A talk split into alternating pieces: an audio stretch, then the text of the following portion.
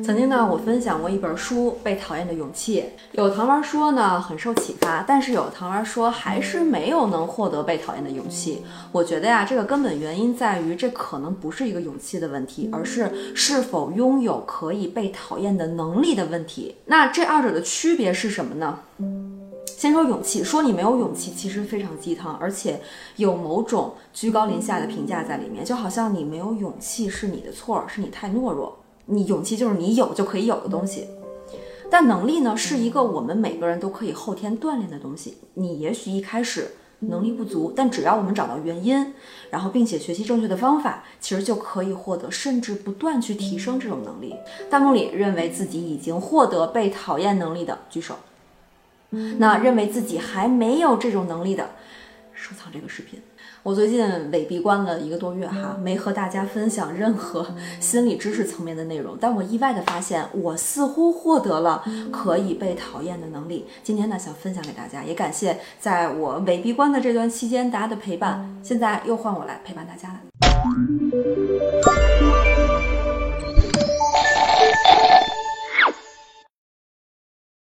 很多人都在受着。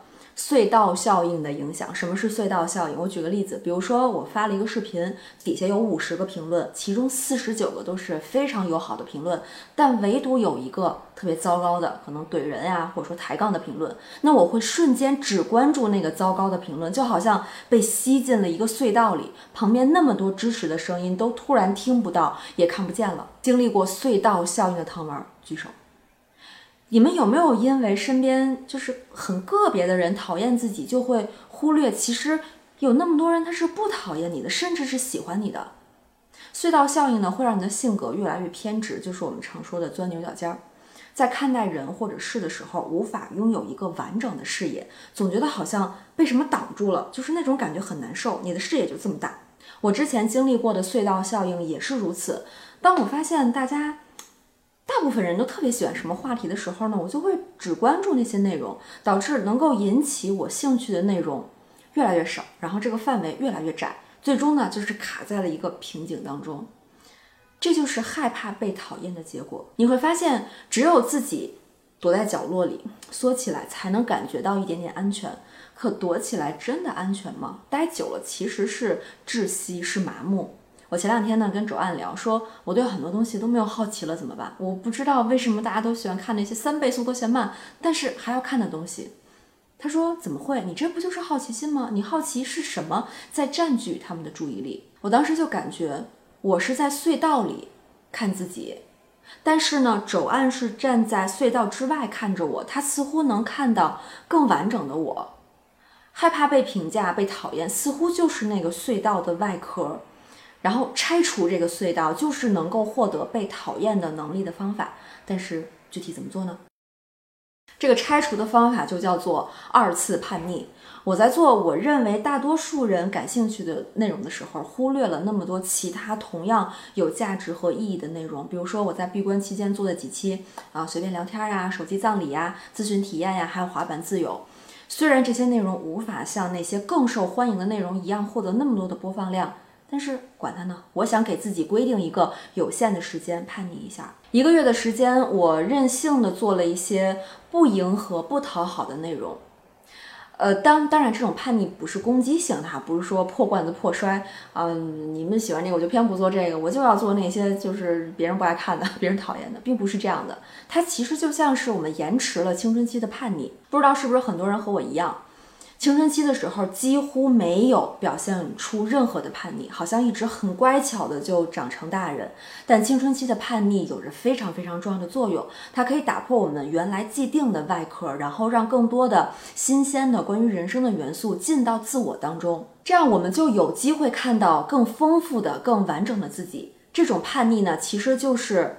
打开自己，但他不是要伤害任何人，或者说用抛弃或者破坏关系的方式才能获得的叛逆，不是那样的。叛逆的过程会有不安，我以为会有不喜欢这种新形式的人，然后在底下留不友好的留言哈。但其实结果是让我和一些糖丸的沟通更深入了，然后也让我和我自己的对话更深入了。而且在这个过程当中呢，我的灵感意外的打开了，我又重新获得了好奇。我现在非常好奇，为什么大家都开始倍速看视频？我非常好奇，为什么这个世界被货币主导着？我好奇为什么爱情越来越奢侈？我还好奇为什么没有更丰富的获得成功的方式？可能现在进入了另外一个极端，就是什么都想问为什么。为什么的力量非常强大，尤其是如果你问对了为什么，就可以真的摧毁隧道的后壁，然后释放自己。你在被讨厌的时候，可以问这些为什么：一，为什么我可以讨厌别人，但是别人不能讨厌我？二，为什么别人讨厌对我来说那么重要？三，为什么在别人讨厌我的情况下，我就？什么都不能做了。当你真的发出这些疑问的时候，就能成功的使用这个名叫“二次叛逆”的隧道拆除的方法。这个灵感呢，我是从一个朋友身上学到的。这个朋友太神了，他在一个网络课程平台上看到一个香港大学教授的课，教授叫 Dr. Gordon Matthews，应该是叫这个名字吧。他讲的是一个叫 “Ikigai” 的概念，也就是每天起床的意义。这个概念来自日本文化的哲学。有点抽象，跟大家分享一个片段，也许可以感受到 ikigai 到底是什么。市にあるクレープ屋さんにあるキャラクターの声に似ている店員さんがいて気になっています。ぜひ見に行ってみてください。 それが錦糸町のメトロ内にあるこちらのクレープ屋さん。スタッフがカメラを持って取材。一体何に似ているのか？いらっしゃいませ。あのおすすめの商品ってあります？おすすめ、ジャージー牛乳のカスタードクレープがクリームが濃厚でおすすめですこっちのドラえもんの声に激似。ちょっとね。今日一番売れてるのは実はいちごなんですけどいちごが。はい。先ほど完売しましたなるほど。申し訳ございません。そうなんです。この声の主。こちらの木村さん。似てるって言われますか？ドラえもんに似てるって言われます 真似してないです。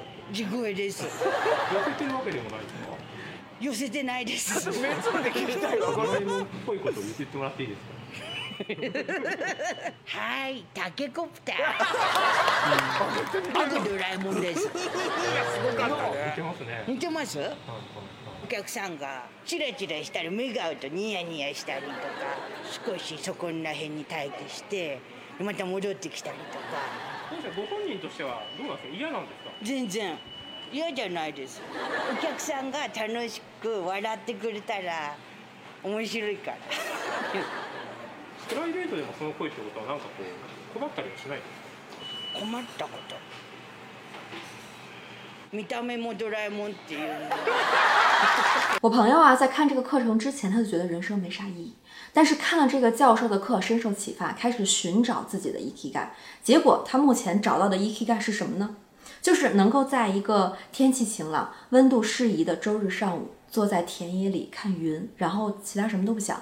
他每周的工作之前让他痛苦难忍，但是他想到每周日 可以看云的那个画面，生活突然有了期待。而且他从之前一个非常拖延的状态，现在非常主动积极，就把一周的工作迅速的做完之后呢，开始在他住的周围去找这样一个美丽的地方，就是可以看云的地方。他找了几个礼拜，还真的他找到了。之前他常常宅在家里，然后叫他出来玩都叫不动。结果呢，现在变成了户外看云生活家。他因为这个积极的转变呢，就特别想给这个教授写邮件表示感谢。但是教授不懂中文，然后我朋友的英文呢也不是特别流畅，就找我帮他写邮件。他说一句我写一句，前面都挺正常哈，感谢啊，很很受启发等等。